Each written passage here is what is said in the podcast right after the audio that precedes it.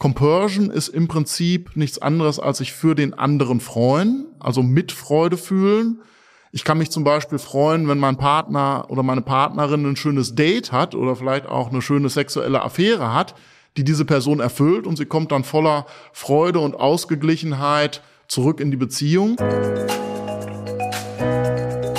Compersion, ein Konzept, das in polyamoren und offenen Beziehungen sehr weit verbreitet ist, also in Beziehungen mit mehreren Sexualpartnern und Partnerinnen gleichzeitig. Völliger Blödsinn, sagen die einen. Monogame Beziehungen machen uns am glücklichsten und sollten weiterhin als Standardbeziehung bevorzugt werden. Die anderen argumentieren dagegen, dass Monogamie ein veraltetes Konzept ist, von dem wir uns dringend verabschieden müssen.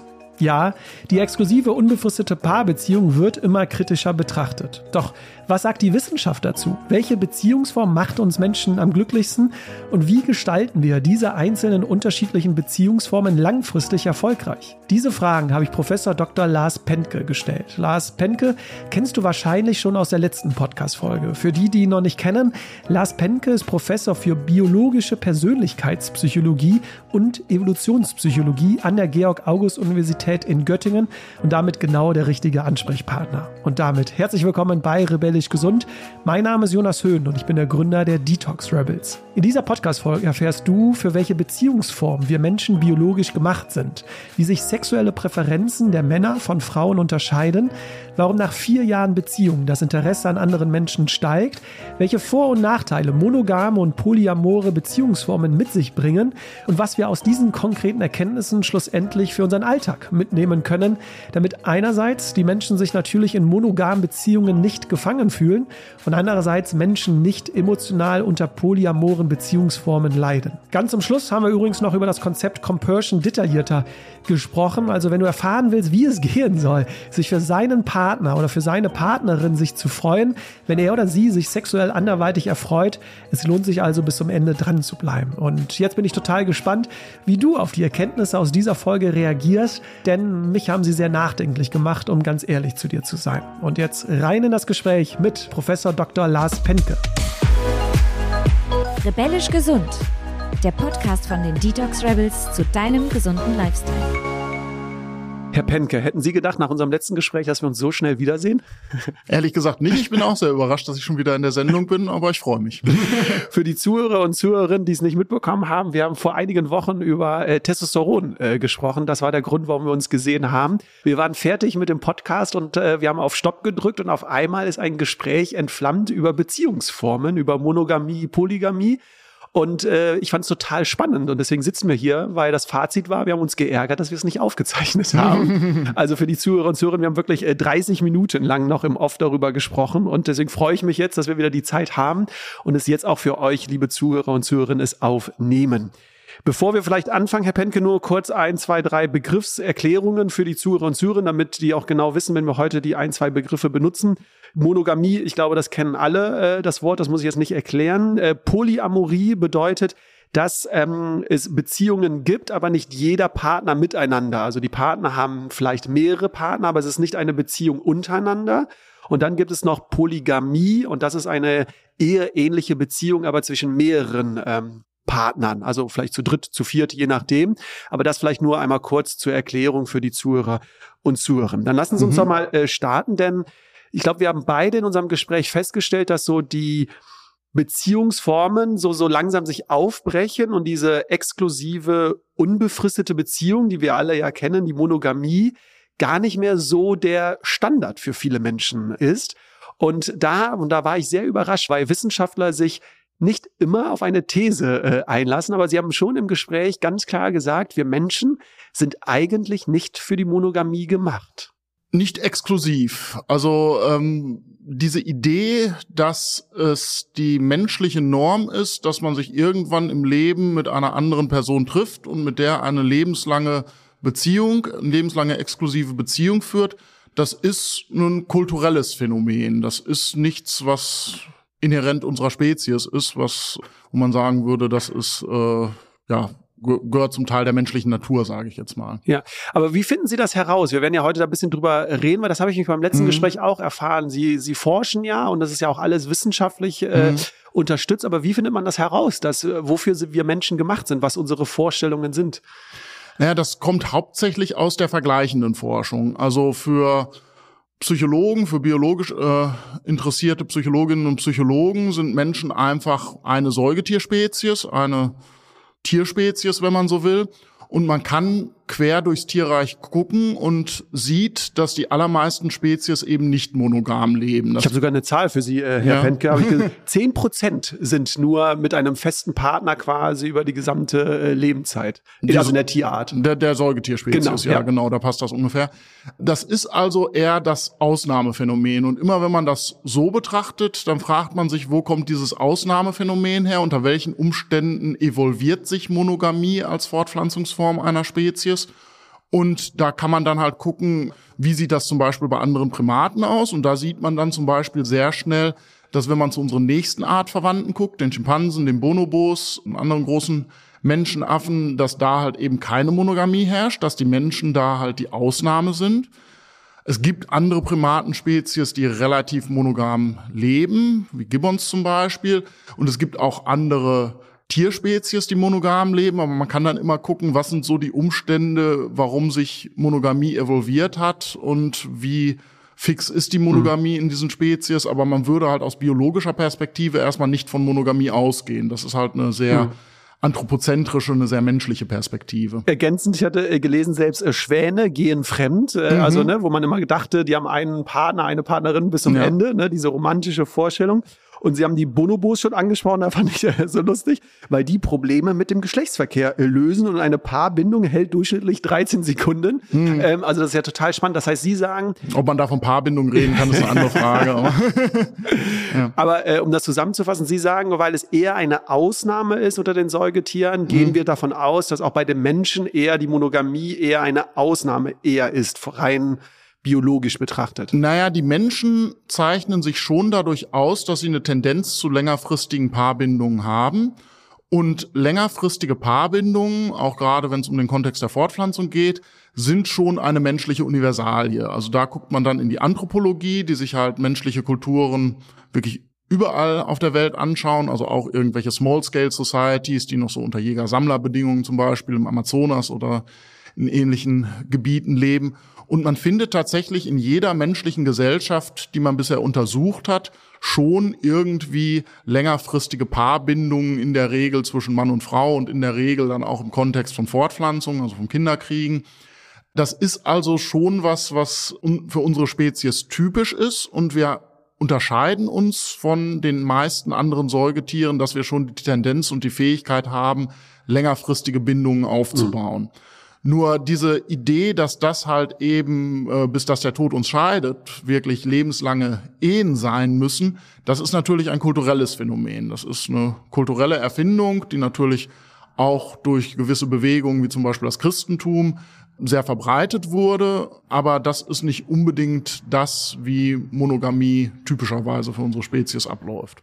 Sie haben jetzt gerade schon versucht, eine Erklärung äh, zu finden, ähm, weil äh, ich mich ja natürlich die Frage stelle, warum haben wir die Monogamie mhm. dann? Warum ist das seit Jahrzehnten dann der Standard, wenn mhm. wir Menschen eigentlich eher vielleicht in eine andere Richtung äh, tendieren. Es bringt ja auch viele Vorteile für die Gesellschaft mit sich. Das muss man ja auch einmal kurz festhalten, ne? Ja, das ist richtig. Also das Phänomen, was man bei der Monogamie hat, man hat in der Regel im Erwachsenenalter ein ungefähr ausgeglichenes Geschlechterverhältnis. Das heißt, es kommen ungefähr so viele Jungs wie Mädchen zur Welt. Tatsächlich kommen ein bisschen mehr Jungs auf die Welt als Mädchen. Das ist auch ein relativ universelles Phänomen. Aber Jungs haben ein höheres Risiko, im jungen Alter zu sterben, so dass es also durch Unfälle, durch Risikoverhalten und so weiter, so dass es also im jungen Erwachsenenalter in der Regel ein relativ ausgeglichenes Geschlechterverhältnis gibt. Und wenn man jetzt da kulturell die Monogamie draufsetzt und sagt, jeder sucht sich einen Partner, eine Partnerin und mit dieser Person ist man dann ein Leben lang zusammen, dann passt, wie Oma und Opa schon immer gesagt haben, auf jeden Topf ein Deckel.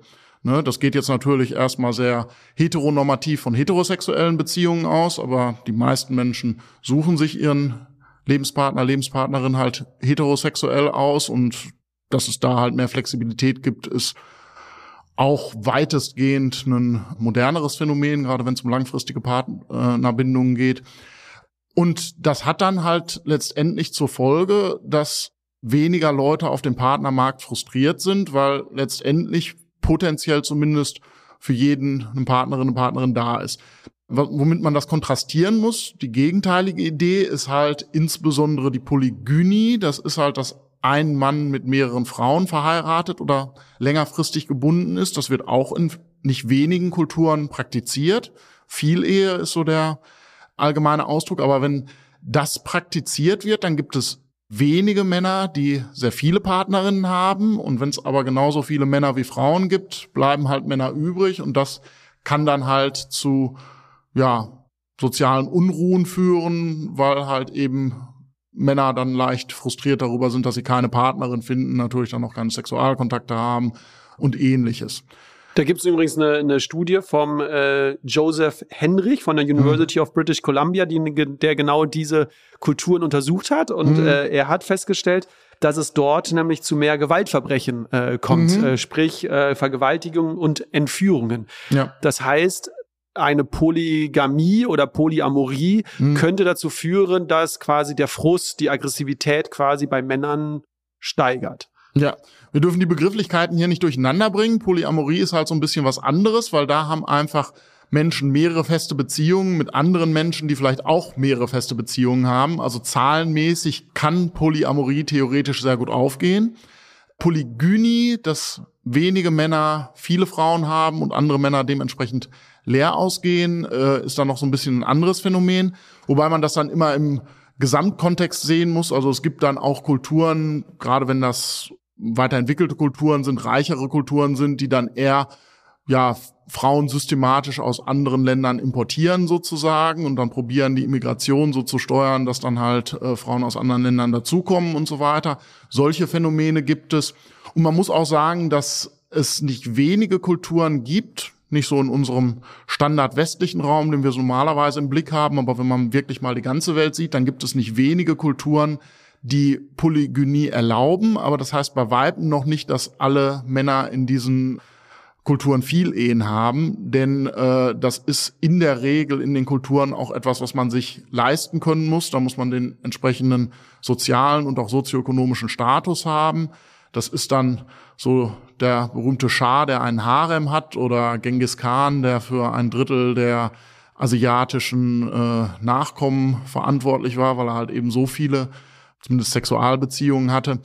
Das sind dann halt Einzelfänomene, die sehr, sehr viele Frauen dann haben, mit vielen Frauen in längerfristigen Verbindungen leben. Aber das heißt nur bei Weiben nicht, äh, dass das auf jede Person in der Kultur dann zutrifft. Mhm. Sie haben in unserem Gespräch, und das fand ich total spannend, äh, gesagt, dass so nach vier Jahren Beziehungen mhm. oder nach vier Jahren Partnerschaft das Interesse nach anderen Menschen wiederkommen könnte. Ähm, mhm. Wir gehen ja immer vom verflixten siebten Jahr aus, aber mhm. die Wissenschaft sagt eher, das vierte Jahr könnte ein bisschen herausfordernd sein. Richtig.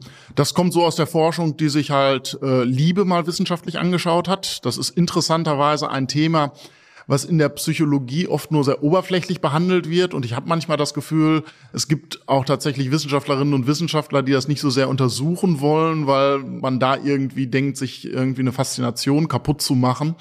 Aber es ist tatsächlich sehr interessant, wenn man sich mal genauer mit Liebe beschäftigt. Und die Forschung in dem Bereich geht eigentlich davon aus, dass man bei Liebe von drei emotionalen Systemen reden muss, die wir alle so unter diesem Begriff Liebe zusammenmengen. Das erste ist halt so diese spontane Attraktion zu jemanden, dass man sich halt spontan in jemanden verguckt, was ja schnell geht und dann auch sehr schnell wieder weggehen kann. Aber dann ist es halt dieses Verliebtsein, was manchmal auch Limerence in der Literatur genannt wird oder passionierte Liebe, leidenschaftliche Liebe. Und die sorgt so ein bisschen dafür, dass man sich sehr auf eine Person fixiert. Da gibt es auch neurowissenschaftliche Studien zu, die das mit dem dopaminergen Belohnungssystem ganz gut verbinden, die also wirklich nachweisen können, dass die Aufmerksamkeit, wenn man richtig verliebt ist, auf eine Person fixiert ist. Und das ist das, was viele am Anfang von Beziehungen kennen, dass sie dann auf diese Person eingeschossen sind und sich für niemanden anderen interessieren. Das ist aber ein Zustand, der nachweislich nicht ewig anhält. Also so die Paare, die sagen, wir sind jetzt 30 Jahre verheiratet und wir lieben uns noch so am ersten Tag. Das stimmt in der Regel nicht. Das ist halt eben nicht mehr dieses frühe Verliebtsein, sondern das ist halt die tiefe Liebe, die innige Liebe, die in der Psychologie eher mit Bindung, mit dem Bindungssystem in Zusammenhang gebracht wird.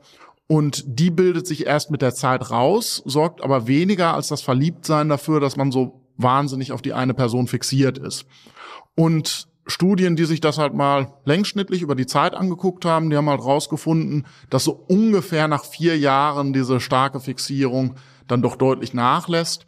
Das muss nicht in jedem Fall so sein. Das hat auch ganz viel mit den eigenen Umständen zu tun. Also wenn ich jetzt zum Beispiel eine Fernbeziehung habe und ich sehe meine Partnerin oder Partnerin nur alle paar Wochen mal persönlich, dann mag es sein, dass sich sowas länger hält, weil man halt auch länger in diesem spannenden, interessanten Bereich, wo man den anderen erst kennenlernt und wo nicht irgendwie der Alltag so stark Einzug nimmt und so weiter drin bleibt, dann kann das auch vielleicht sich bis zum verflixten siebten Jahr ziehen.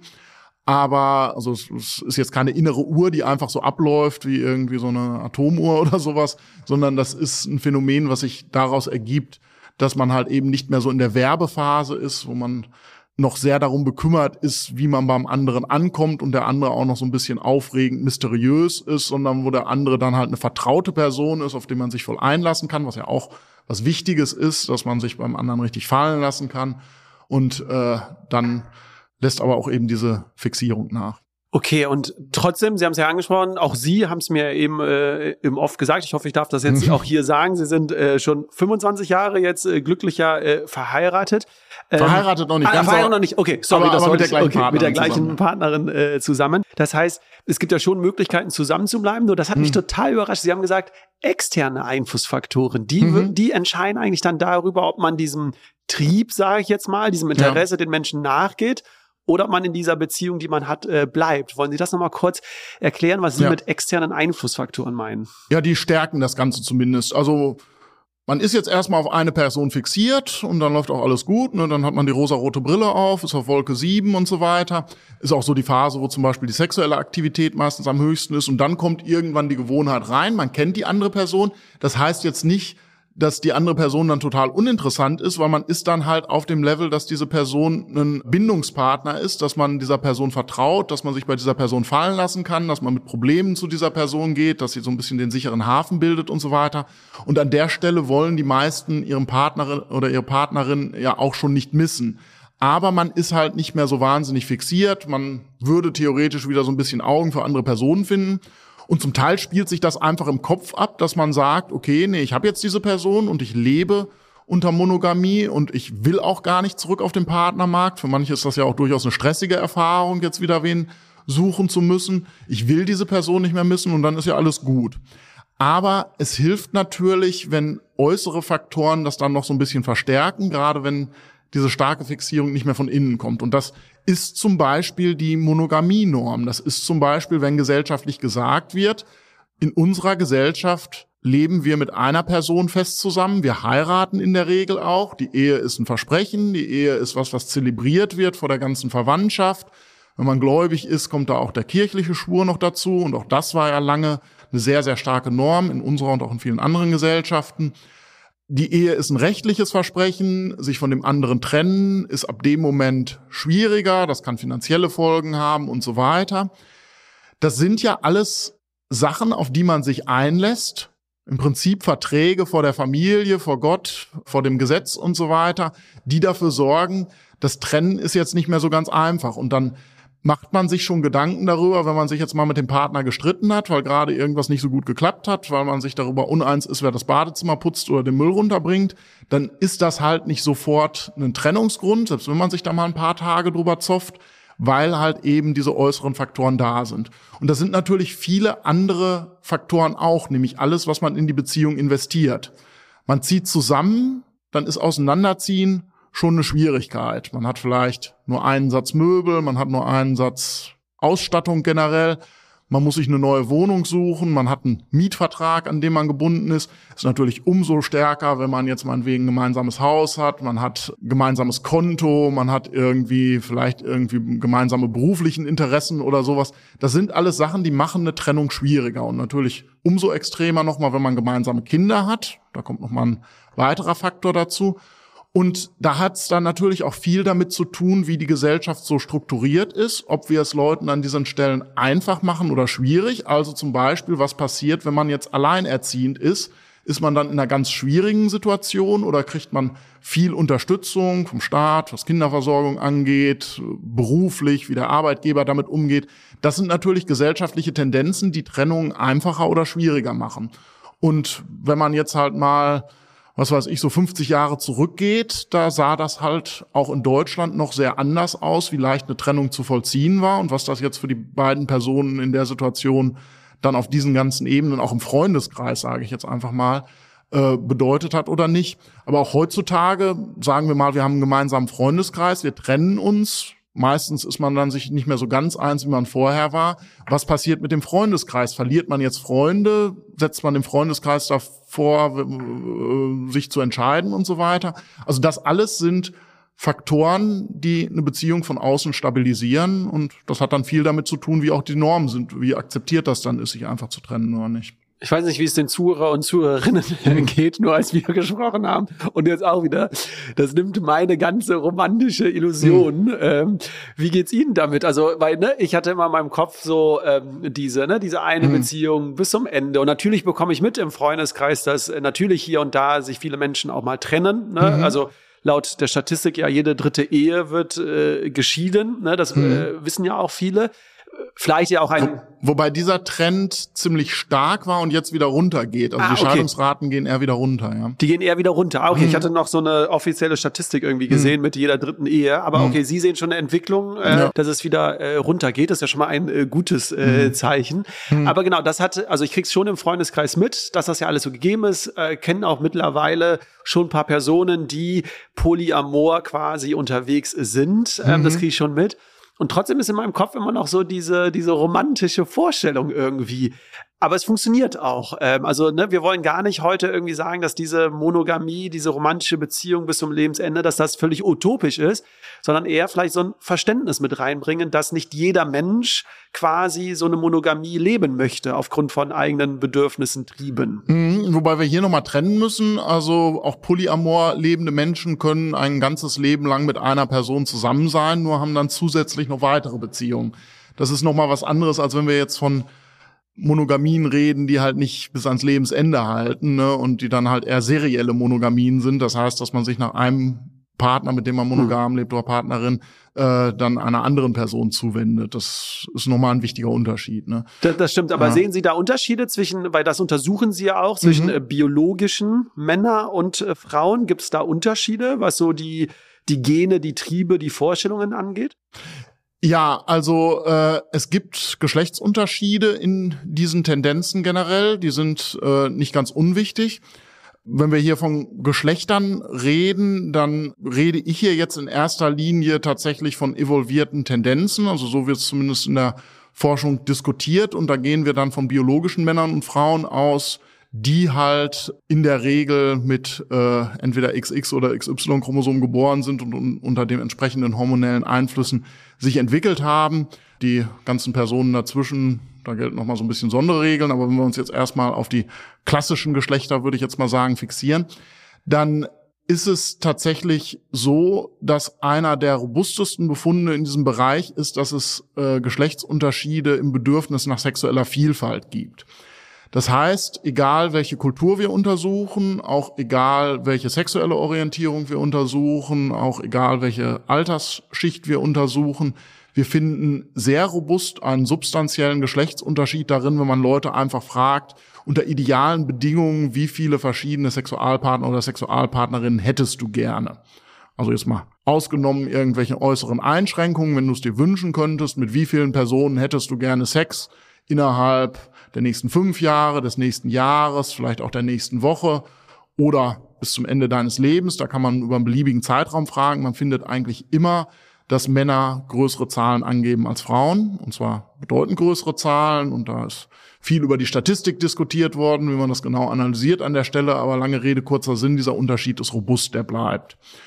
Und ähnliches findet man auch, wenn man Männer und Frauen danach fragt, wie schnell sie mit einer Person Sex haben könnten oder, oder wollen würden, wenn sie es denn könnten. Da findet man zum Beispiel auch, dass, eine, äh, dass Frauen, gerade wenn sie Single sind, sagen, ja, vielleicht so nach einer Woche und Männer sagen eher möglichst noch am gleichen Abend. Das heißt also, diese Tendenz, schnell mit Personen, die man nicht besonders gut kennt und auch mit verschiedenen Personen Sex zu haben, die ist größer ausgeprägt bei Männern als bei Frauen.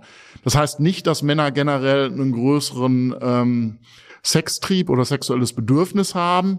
Da findet man auch gewisse Geschlechtsunterschiede, auch schon, dass das bei Männern ein bisschen höher ist, aber da hängt es dann sehr mit den Umständen zusammen. Das kann zum Beispiel in einer Beziehung komplett andersrum sein.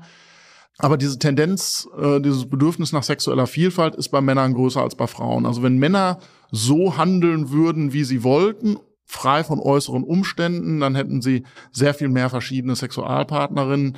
Wenn Frauen nur so handeln würden, wie sie wollten, dann hätten sie eher weniger. Das muss nicht immer eins sein. Das heißt jetzt nicht, dass Frauen von Natur aus komplett auf Monogamie gepolt sind, aber sie sind in der Regel mit weniger Sexualpartnern zufrieden und sind auch im Durchschnitt zumindest eher bereit, sich auf eine Monogamie, äh, mhm. monogame Beziehung langfristig einzulassen. Ich habe noch eine äh, Statistik dazu, ähm, weil ich immer finde, dass das ja total spannend ist. Es gab 2017 äh, eine, eine Umfrage bezüglich äh, Fremdgehen und äh, 81 Prozent der deutschen Frauen gaben dann an, noch nie fremdgegangen zu sein. Und Männer waren es auch immerhin, finde ich, 72 Prozent. Mhm. Das heißt, obwohl vielleicht die Triebe, die Gene, die Vorstellungen mhm. da sind, finde ja. ich, war das eigentlich, finde ich, eine ganz gute Zahl, dass gar nicht so oft dann dem Trieb der, der Vorstellung, dem Interesse dann auch nachgegangen wird. Das ist richtig, wobei man bei diesen Selbstberichtsauskünften immer ein bisschen vorsichtig sein muss. Das ist natürlich ein hoch sozial unerwünschtes Thema weitestgehend, aber äh, ja, also ich denke, irgendwo in dem Bereich liegen die Zahlen.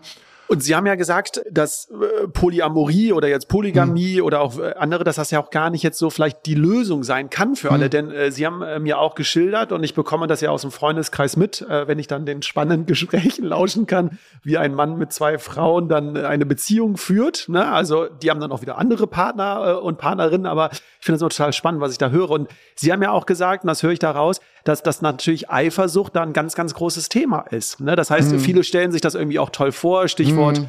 offene Beziehung. Auch mhm. das kriege ich immer mehr mit über die ja. Medien und alle und ich bin da genauso wie Sie ähm, der Meinung, dass viele ja jetzt sagen, die offene Beziehung ist die Lösung doch für alle. Ne? Mhm. Alle sind doch dann glücklich. Sie stellen auch fest, ähm, das funktioniert natürlich ja. nicht für alle Menschen. Stichwort Eifersucht. Ja, da müssen wir trotzdem jetzt erstmal nochmal die Begrifflichkeiten so ein bisschen trennen. Also wir reden hier jetzt von ganz vielen verschiedenen Formen von nicht exklusiven Beziehungen. In der Literatur wird das dann oft konsensuelle Nichtmonogamie genannt. Das ist also praktisch, man einigt sich in der Beziehung darauf, nicht monogam zu leben.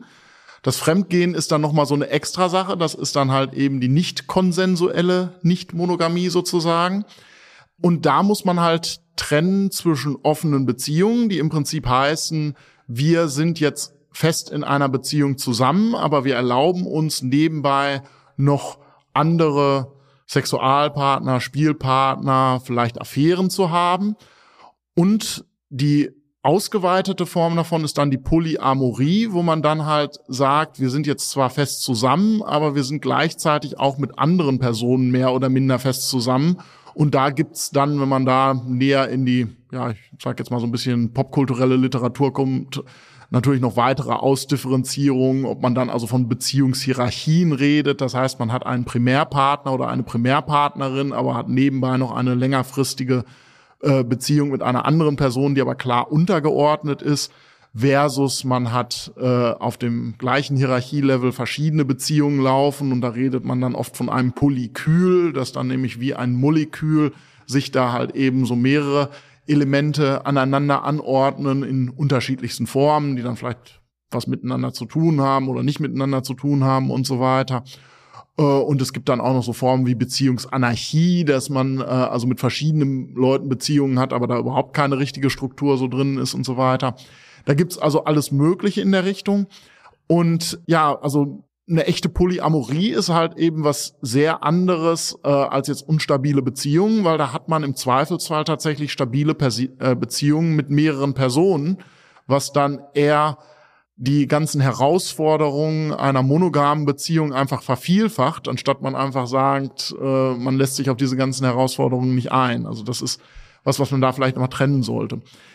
Aber ja, äh, wir beobachten da auch einen gewissen kulturellen Trend in der Richtung. Das ist also bedeutend gesellschaftlich akzeptierter heutzutage. Und man kann sagen, in einer gewissen Generation, also in den jetzt in den 20ern und Anfang 30ern, hat sich das schon fast wie so ein bisschen so ein Modetrend durchgesetzt, dass man also sagt, unsere Beziehung ist so gut, wir machen die jetzt sogar offen, so dass wir also unseren Trieben und Tendenzen und den Gelegenheiten, die das Leben uns so bietet, jetzt nicht absagen, nur weil wir jetzt äh, sagen, das ist eine feste Beziehung, in der wir viel Zukunft sehen, sondern wir erlauben uns das jetzt auch.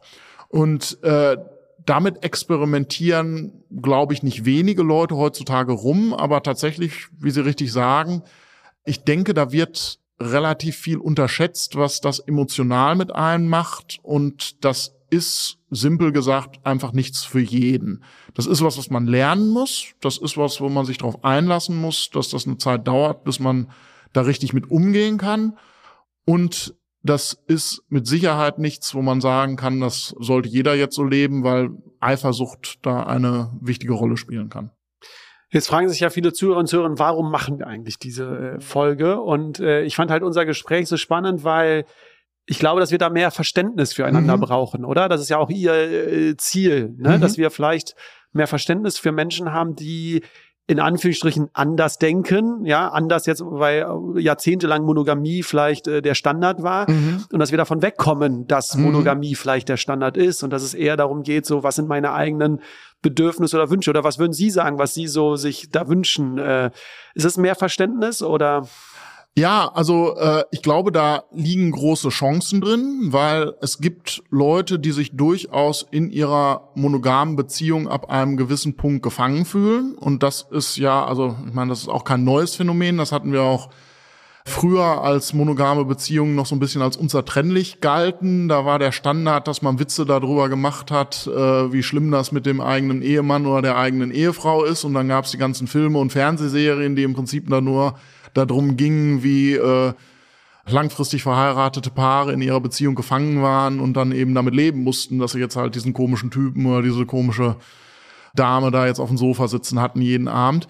Und das ist so ein bisschen was, wo, glaube ich, der Zeitgeist von weggeht, dass man sich halt eben nicht darauf einlassen will, dass das jetzt halt das Ende ist einfach so, sondern dass man damit flexibel umgehen kann. Und wie gesagt, ich will gar nicht kleinreden, dass viele Menschen sich in monogamen Beziehungen sehr wohlfühlen. Die haben halt eben die eine Person gefunden und mit dieser Person haben sie eine gute Beziehung, eine gute Bindung aufgebaut. Bei jedem lässt halt so das anfängliche Feuer so ein bisschen nach, aber viele sind da dann auch mit sehr zufrieden und leben diese Beziehung. Und idealerweise hat man dann jemanden gefunden, der halt auch wirklich der Lebenspartner im wahrsten Sinne des Wortes ist, mit dem man also auch gut zusammenarbeiten kann, die Herausforderungen des Lebens meistern kann, äh, auch schöne Dinge wunderbar erleben kann, weil man gleiche Interessen hat. Und dann reicht das auch, dann will man auch nicht mehr. Und das ist absolut in Ordnung. Nur es gibt dann halt die Menschen, die zum Beispiel an den Punkt in ihrer Beziehung kommen, wo das sexuelle Interesse sich unterscheidet. Am Anfang sind Beziehungen in der Regel sehr sexuell aktiv und es ist vollkommen normativ, vollkommen normal, dass das dann so über die Jahre ein bisschen nachlässt. Aber manche Menschen können da besser mit leben und andere weniger. Und es gibt dann Beziehungen, die laufen seit, was weiß ich, neun Jahren wunderbar. Aber der eine Partner hat halt viel stärkere sexuelle Interessen und beschwert sich dann ein bisschen darüber, dass man in Anführungszeichen so ein Panda auf dem Sofa sitzen hat. Solche Sprüche habe ich schon gehört.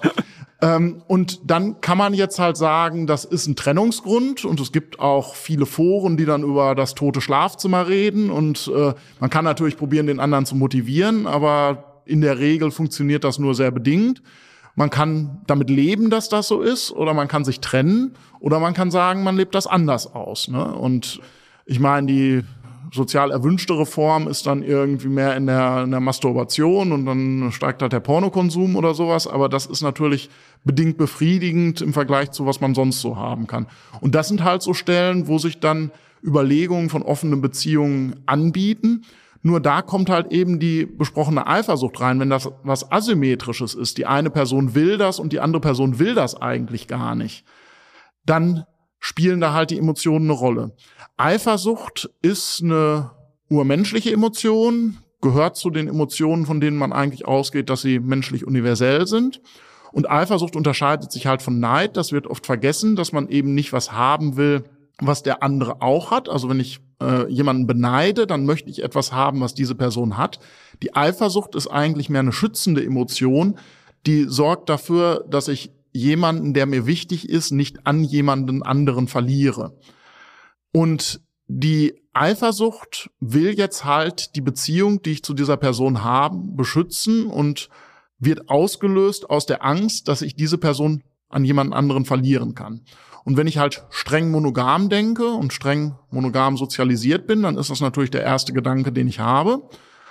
Wenn ich mich jetzt darauf einlasse, dass das nicht so sein muss und dass offene Beziehungen auch funktionieren können und so weiter, dann äh, gehe ich da schon ein bisschen mit anders um, aber dann ist trotzdem der Fall, dass diese Person in dem Moment, wo sie bei jemand anderen ist, mir nicht zur Verfügung steht. Und da kommen dann vielleicht Gedanken, dass ich dieser Person nicht mehr genug bin, vielleicht sexuell nicht genug bin, aber vielleicht auch in anderer Weise nicht genug bin. Aber es kommen auch ganz einfache Sachen, ja, dass diese Person jetzt einfach in der Zeit nicht bei mir ist. Ich sitze vielleicht alleine auf dem Sofa und langweile mich, während ich weiß, dass meine Partnerin oder mein Partner gerade einen wunderschönen Abend hat. Und das ist auch was, wo viele emotional einfach nicht mit klarkommen. Das kann besser funktionieren, wenn es ausgeglichen ist, aber selbst da, also selbst wenn beide das wollen und beide sich darauf eingelassen haben und jetzt gesagt haben, wir machen das jetzt konsensuell, Hand drauf, unsere Beziehung ist jetzt offen, dass die dann trotzdem in Situationen reinkommen, wo es beim einen besser läuft und beim anderen schlechter. Und auch da kommt wieder rein, wenn man es jetzt nur mal nach sexuellen Affären guckt, dass Frauen es da in der Regel leichter haben, da mehr Auswahl zu haben, mehr Gelegenheiten zu haben, auch wenn man nicht unbedingt alle gleich attraktiv sind, als Männer. Und dann begeben sich beide halt aus ihrer Beziehung raus wieder auf den Partnermarkt und merken dann, der eine läuft unglaublich dahinterher, meistens der Mann, irgendwelche Möglichkeiten zu finden. Und die Frau hat ganz viele Angebote und ja, dann ist, hat der eine halt nur einmal im Monat irgendwie eine andere Affäre und äh, die andere jedes Wochenende. Und auch da spielt dann wieder die Eifersucht eine Rolle. Oder an der Stelle kann es dann tatsächlich auch Neid sein. Das sind dann Gefühle, die das Ganze dann plötzlich schwer machen. Und man beobachtet das also nicht selten, dass Leute mit konsensueller Nichtmonogamie in verschiedensten Formen experimentieren und dann irgendwann in solche Situationen reinlaufen, wo sie von ihren eigenen Gefühlen überwältigt sind. Und dann wird das natürlich dann auf alles Mögliche attribuiert, dann wird darüber gestritten, ob die Absprachen komplett eingehalten wurden oder weiß ich nicht, dann findet man plötzlich irgendwas an den Personen doof, mit denen sich die andere Person trifft oder sowas.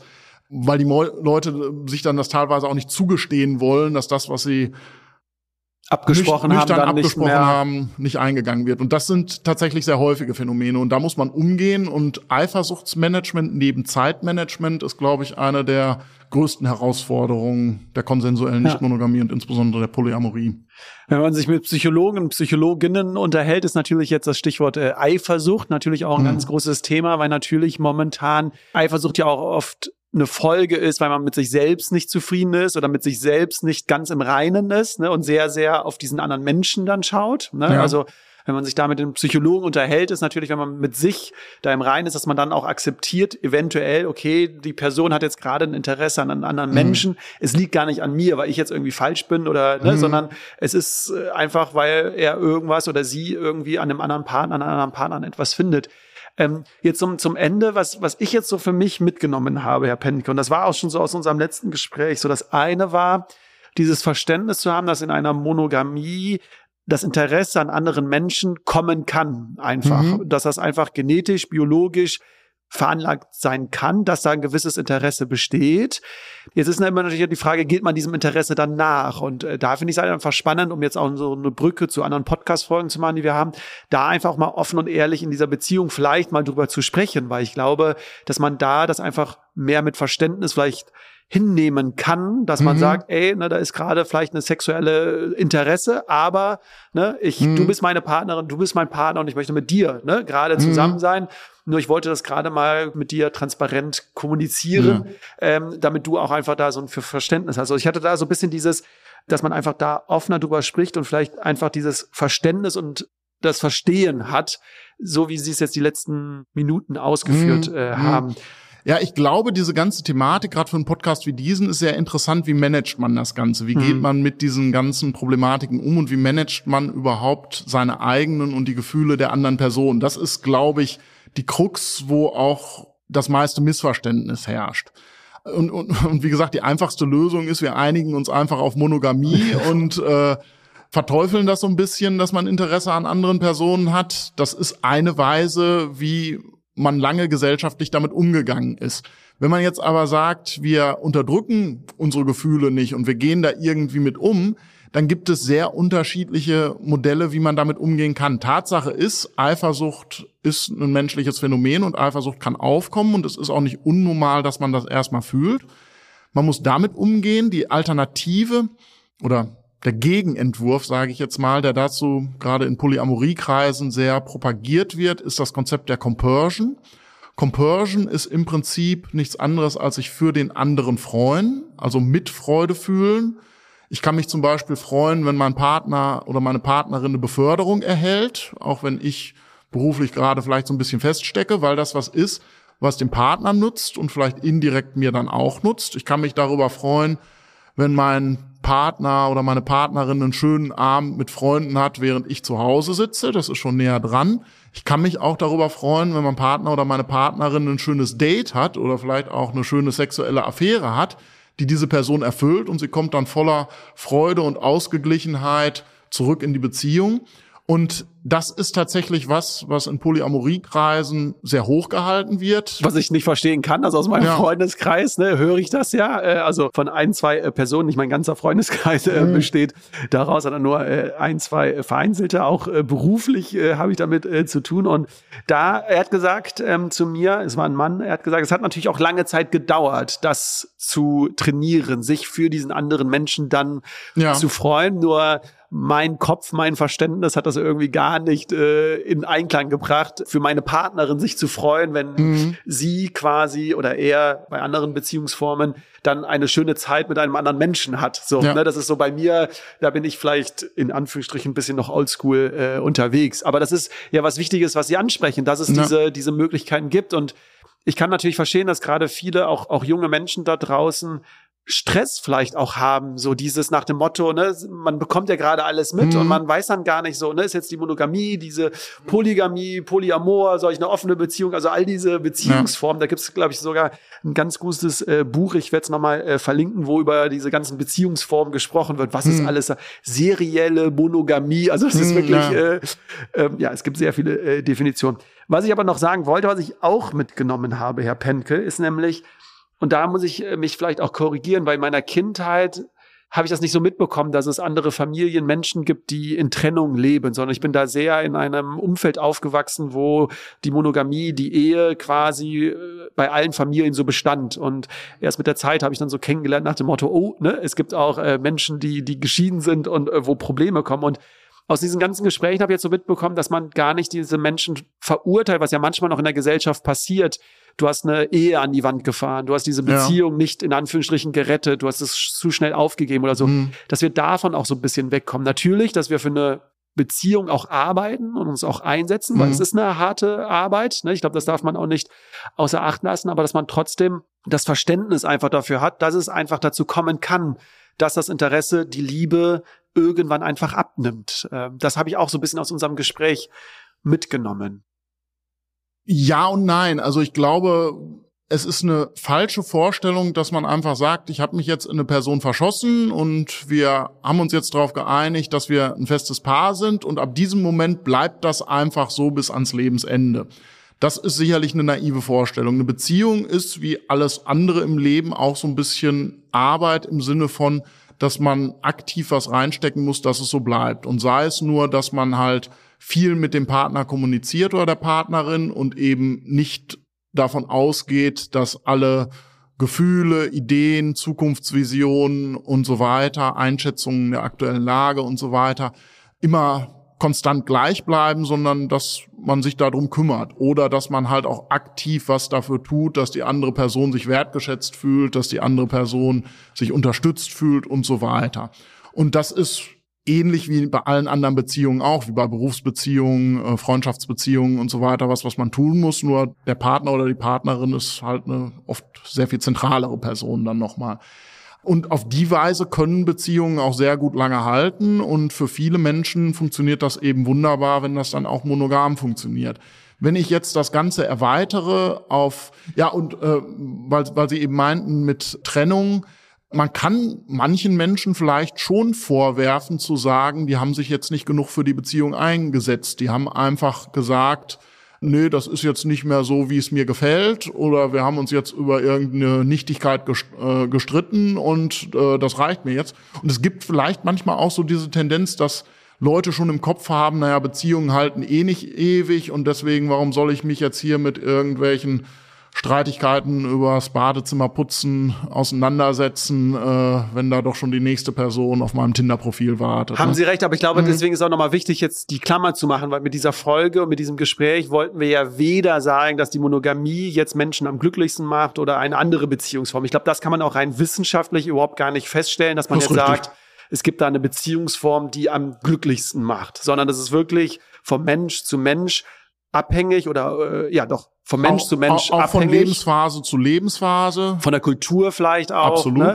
Und alle möglichen sexuellen äh, Richtungen ja auch. Ne? Mhm. Das kriegen wir ja auch mit, dass in allen möglichen Kulturen und mhm. äh, anderen Gruppen da einfach ja andere Vorstellungen manchmal sind. Also das nochmal, glaube ich, ganz, ganz wichtig, dass wir hier weder eine Beziehungsform nach oben stellen wollen und nach unten stellen wollen, ja. sondern das ist ja auch in Ihrem Interesse, dass wir eine Art Verständnis vielleicht äh, generieren. Ja, also ich, ich beobachte das manchmal gerade jetzt, weil konsensuelle Non-Monogamie, Polyamorie und diese ganzen Sachen äh, gerade so ein bisschen so ein Modetrend haben, dass da Leute so ein bisschen missionarisch auftreten und sagen, wow, für mich funktioniert das jetzt gerade total gut, ich möchte jetzt, dass alle anderen das auch so leben und äh, reißt doch hier die monogamen Mauern jetzt nieder und so weiter. Und da würde ich ganz klar sagen, nein, es gibt Menschen, für die die Monogamie optimal ist, eben weil sie zum Beispiel auch froh sind, nicht nur diesen Partner oder diese Partnerin jetzt überhaupt zu haben, zu finden, der zu einem passt, ja. überhaupt eine Beziehung zu finden, vom Partnermarkt runter zu sein und sich diesen ganzen Stress mit Dating und Partys und was weiß ich gar nicht mehr geben zu müssen. Und die jetzt irgendwie in die Monogamie rein, äh, in die, in die Polyamorie äh, reinzuquatschen, ist an der Stelle halt eben auch Blödsinn. Andererseits muss man sagen, dass man jetzt dieses missionarische, alle müssen bis an ihr Lebensende, bis dass der Tod uns scheidet, verheiratet sein, ist vielleicht auch ein wenig ein veraltetes Modell und man muss sich auch erlauben, außerhalb dieser Grenzen zu denken. Und wie gesagt, also die große Herausforderung ist, wenn man Bedürfnisse in diese Richtung hat, wie man das Ganze managt. Sehr interessant wird das halt zum Beispiel an den Stellen, wo der eine Partner eigentlich mit der Monogamie sehr zufrieden ist, aber der andere hat halt eben diese Bedürfnisse. Stichwort teilweise dann totes Schlafzimmer und sowas. Wie geht man damit um? Wie geht man damit um, dass es hier natürlich einen wichtigen Grund eigentlich gäbe für die Eifersucht, weil der eine Partner hat schon dann irgendwie diesen Gedanken, dass er selbst nicht das liefern kann, was der andere Partner sucht und der sucht sich das jetzt woanders und da ist vielleicht äh, der Trennungsgedanke dann nicht ganz fern. Wie geht man dann mit diesen Gefühlen um? Und da gibt es halt sehr unterschiedliche Weisen, weil wenn man da halt dann sehr offen drüber redet und der eine Partner kommt ständig nach Hause und sagt, wow, ich habe ja jetzt wieder so eine tolle Nacht im Hotel verbracht und der andere Partner sagt, ja, ist schön, aber hätte es auch bei mir sein können oder so, das funktioniert dann meistens auf diese Weise auch nicht so. Da gibt's also auch zum Beispiel Modelle, wo den beiden das grundsätzlich klar ist, aber man arbeitet dann mit dem Schema Don't Ask, Don't Tell was im Prinzip heißt, du hast diese Offenheiten, aber ich will da jetzt gar nicht ständig was von hören, weil das löst die ganze Zeit bei mir die Gedanken und die Emotionen aus, die das Ganze schwierig machen. Ich kann vielleicht probieren, Compersion mit Freude da zu entwickeln, aber eigentlich brauche ich diese ganze Situation nicht. Vielleicht ist es tatsächlich besser, wir sagen einfach, du hast diese Freiheiten und ich freue mich einfach immer, wenn du glücklich nach Hause kommst, aber ich will gar nicht wissen, ob du nur mit Kumpels einen trinken warst oder tatsächlich irgendwie ein Date mit wem anders hast. Das funktioniert in manchen Beziehungen auch. Wird teilweise auch von Leuten aus der Szene, die das so ein bisschen als allgemeines Lebensmodell hochstellen, dann so ein bisschen negativ beäugt, weil es dann äh, darum geht, dass das ja dann nicht halt hundertprozentig konsensuell ist und manche ja tragen das auch so ein bisschen nach außen, dass sie sagen, ja, wir erzählen uns alles und wir wollen immer jedes Detail von voneinander wissen und das funktioniert für uns super gut und diese Art von extrem offener Kommunikation, die muss jetzt für jeden gelten, aber auch das ist ein Modell, das funktioniert einfach nicht für jeden. Und da muss man also ganz genau und empathisch auf die eigene Beziehung schauen und sich überlegen, was kann in meiner Beziehung jetzt am besten funktionieren. Und das kann halt reichen von wir bleiben in der Monogamie über Trennung, über über äh, Don't Ask, Don't Tell bis hin zu äh, komplett offener Kommunikation. Und ja, das ist wirklich von Mensch zu Mensch verschieden.